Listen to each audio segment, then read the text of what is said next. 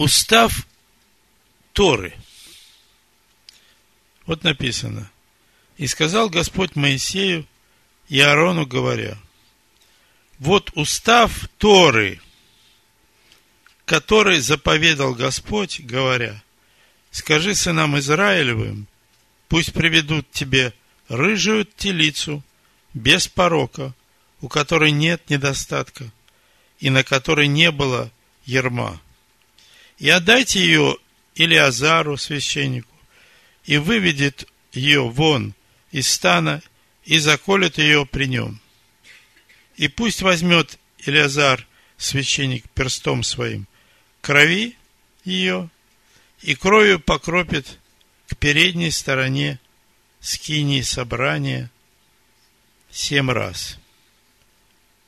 И написано в девятом стихе, в конце стиха, это жертва за грех.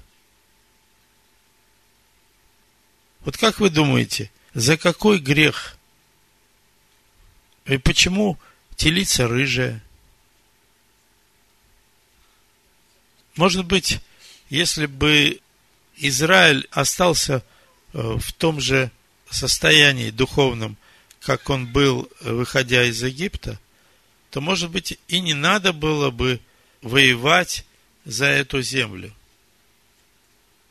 Вы читаете вот э, книга Исход, 15 глава песня Моисея, или вот э, у Иисуса Навина, прочитать это же, что страх, ужас объял все окружающие народы.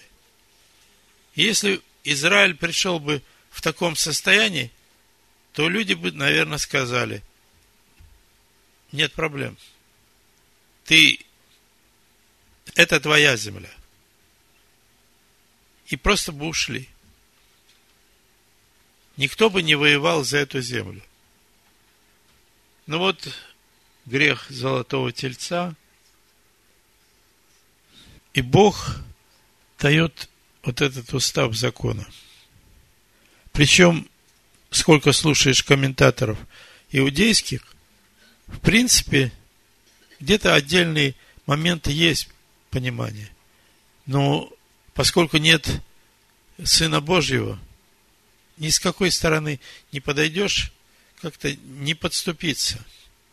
Хотя вот все остальные главы очень широко комментируются. 14 стих написано. Вот закон. Если человек умрет в шатре, то всякий, кто придет в шатер, и все, что в шатре, нечисто будет семь дней. Всякий открытый сосуд, который не обвязан и не покрыт, нечист. Всякий, кто прикоснется на поле к убитому мечом, или к умершему, или к кости человеческой, или к гробу, нечист будет семь дней. Вопрос. Откуда на поле, на поле израильском, пораженные мечом, откуда там кости человеческие?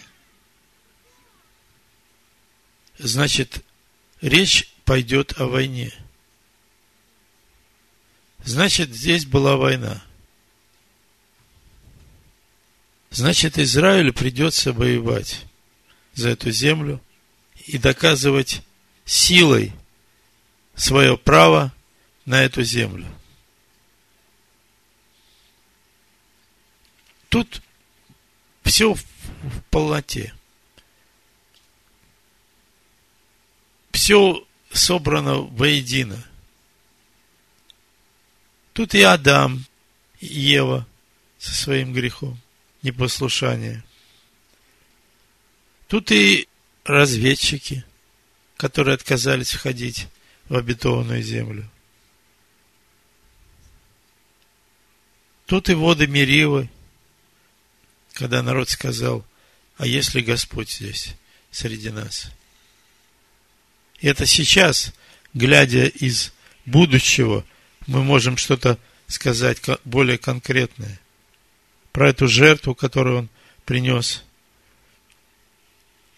Вот смотрите, как написано о последних днях Сына Божьего. Матвея 26 глава. Это мысли на тему «Они распяли нашего Господа». Вы помните, Иуда сказал, кого поцелую, тот и есть, того берите. И вот один из бывших с Ишуа, простерший руку, извлек меч свой и ударил раба первосвященникова и отсек ему ухо. И тогда говорит ему Ишуа, возврати меч твой в его место, ибо все, взявшие меч, мечом погибнут. Или думаешь, что я не могу теперь умолить отца моего, и он предоставит мне более нежели двенадцати легионов ангелов? Как же сбудутся Писания, что так должно быть? Смотрите, о чем он заботится? Чтобы исполнились Писания. Для него это важно было. Матвея, 10 глава. Ничего в этом мире не происходит без воли его на то. Написано 28 стихом и далее. Не бойтесь убивающих тело, души же не могущих убить, а бойтесь более того, кто может и душу, и тело погубить в гиене. Не две ли малые птицы продаются за осари, и ни одна из них не упадет на землю без воли Отца вашего. У вас же и волосы на голове все сочтены. И не бойтесь, вы лучше многих малых птиц. Иоанна 10 глава, 17-18 стих. Потому любит меня Отец, что я отдаю жизнь мою, чтобы опять принять ее. Никто не отнимает ее у меня, но я сам отдаю ее. Имею власть отдать ее, и власть имею опять принять ее. Сию заповедь получил я Отца моего. Смотрите, что написано у Исаи в 53 главе. 7 стиха читаю. Он истязуем был, но страдал добровольно. И не открывал уст своих, как овца был веден на заклание. И как агнец перед стригущим его был безгласен так он не отверзал уст своих. От уст и суда он был взят. Но рот его кто изъяснит? Ибо он отвергнут от земли живых, и за преступление народа моего претерпел казнь. Ему назначили гроб со злодеями, но он погребен у богатого, потому что не сделал греха, и не было лжи в устах его. Но Господу угодно было поразить его, и он предал его мучению. Когда же душа его принесет жертву умилостивления, он узрит потомство долговечное, и воля Господня благоуспешно будет исполняться рукой его на подвиг души своей он будет смотреть с довольством через познание Его. Он, праведник, раб мой, оправдает многих, и грехи их на себе понесет.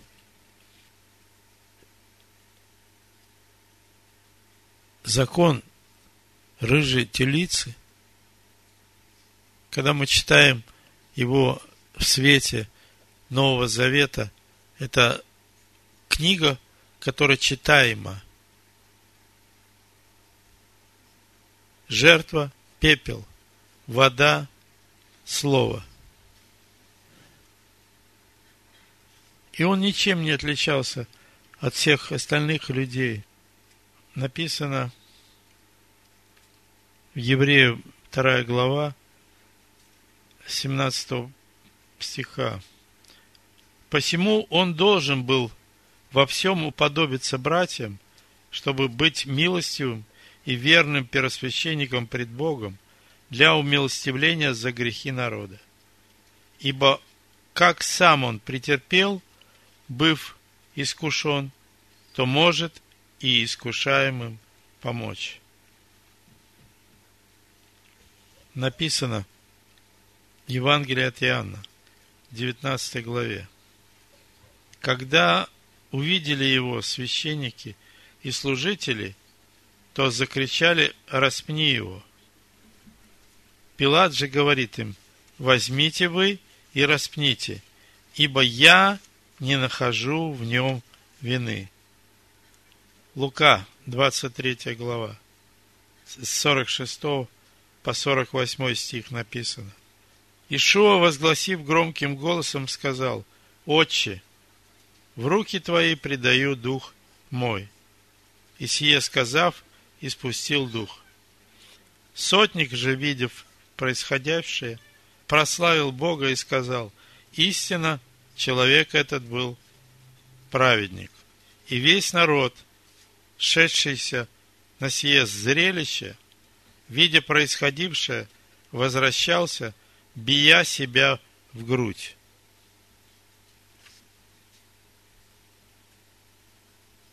Это первосвященники.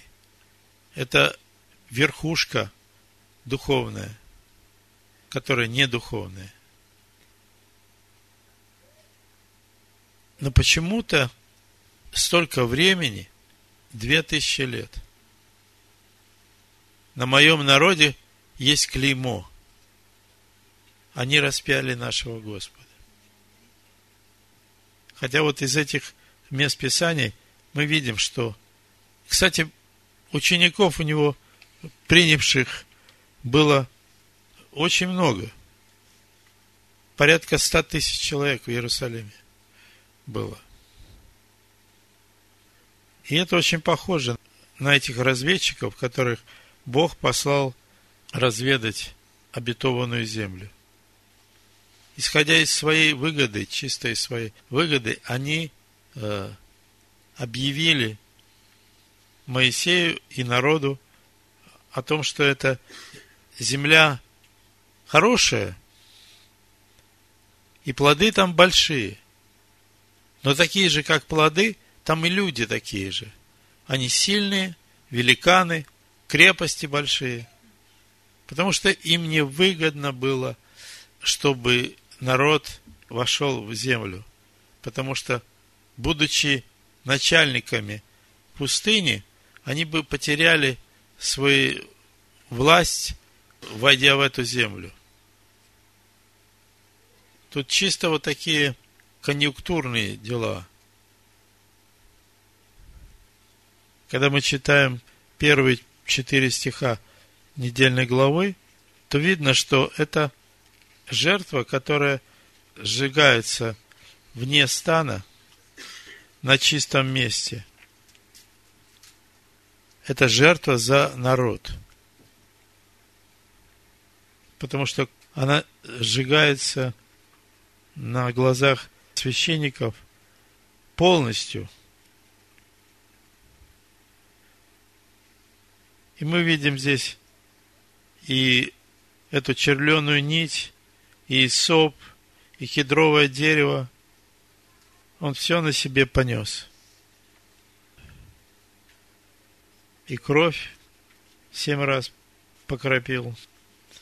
Книге Даниила, в 26 стихе 9 главы написано 70 седьмин определены для народа твоего и святого города его, чтобы было покрыто преступление, запечатаны были грехи и заглажены беззакония, чтобы приведена была правда вечная, и запечатаны было видение и пророк, и помазан был святой святых. И по истечении 62 седьмин предан будет смерти Машиах и не будет. И город и святилище разрушены будут народом вождя, который придет, и конец его будет как от наводнения, и до конца войны будет опустошение. Никто не восходил на небо, как только сшедший с небес Сын Человеческий. И как Моисей вознес змею в пустыне, так должно быть вознесено Сыну Человеческому, дабы всякий верующий в Него не погиб, но имел жизнь вечную. Ибо так возлюбил Бог мир, что отдал Сына Своего, единородного, дабы всякий верующий в Него не погиб, но имел жизнь вечную. Ибо не послал Бог Сына Своего в мир, чтобы судить мир, но чтобы мир спасен был через Него. Вот такая мысль. Всякую заповедь не пытайся оценить своим умом. Не пытайся исполнять ее в своей интерпретации. Пусть все, что ты делаешь, будет по воле Его, так же, как Его Сын пришел в этот мир, чтобы исполнить Его волю. Когда приблизилось время взятия Его от, от земли, от мира, Он восхотел идти в Иерусалим. Вы подумайте, когда пришло время, он восхотел идти в Иерусалим. Вот эта песня, которую мы пели с вами сегодня, она как раз на тему этой недельной главы. И когда вот эти слова приходили, то мое сердце очень переживало. Если вы вдумаетесь в эти слова, там всего этого много. Я не хочу повторять уже сказанное, только наше упование на Него от всего сердца созидает нашу жизнь. Когда мы каждую заповедь, каждое Его слово исполняем, как получившие от Него задание, как получившие э, от Него Слово. Все, что происходило, было по воле Всевышнего. Амин. Амин. Амин.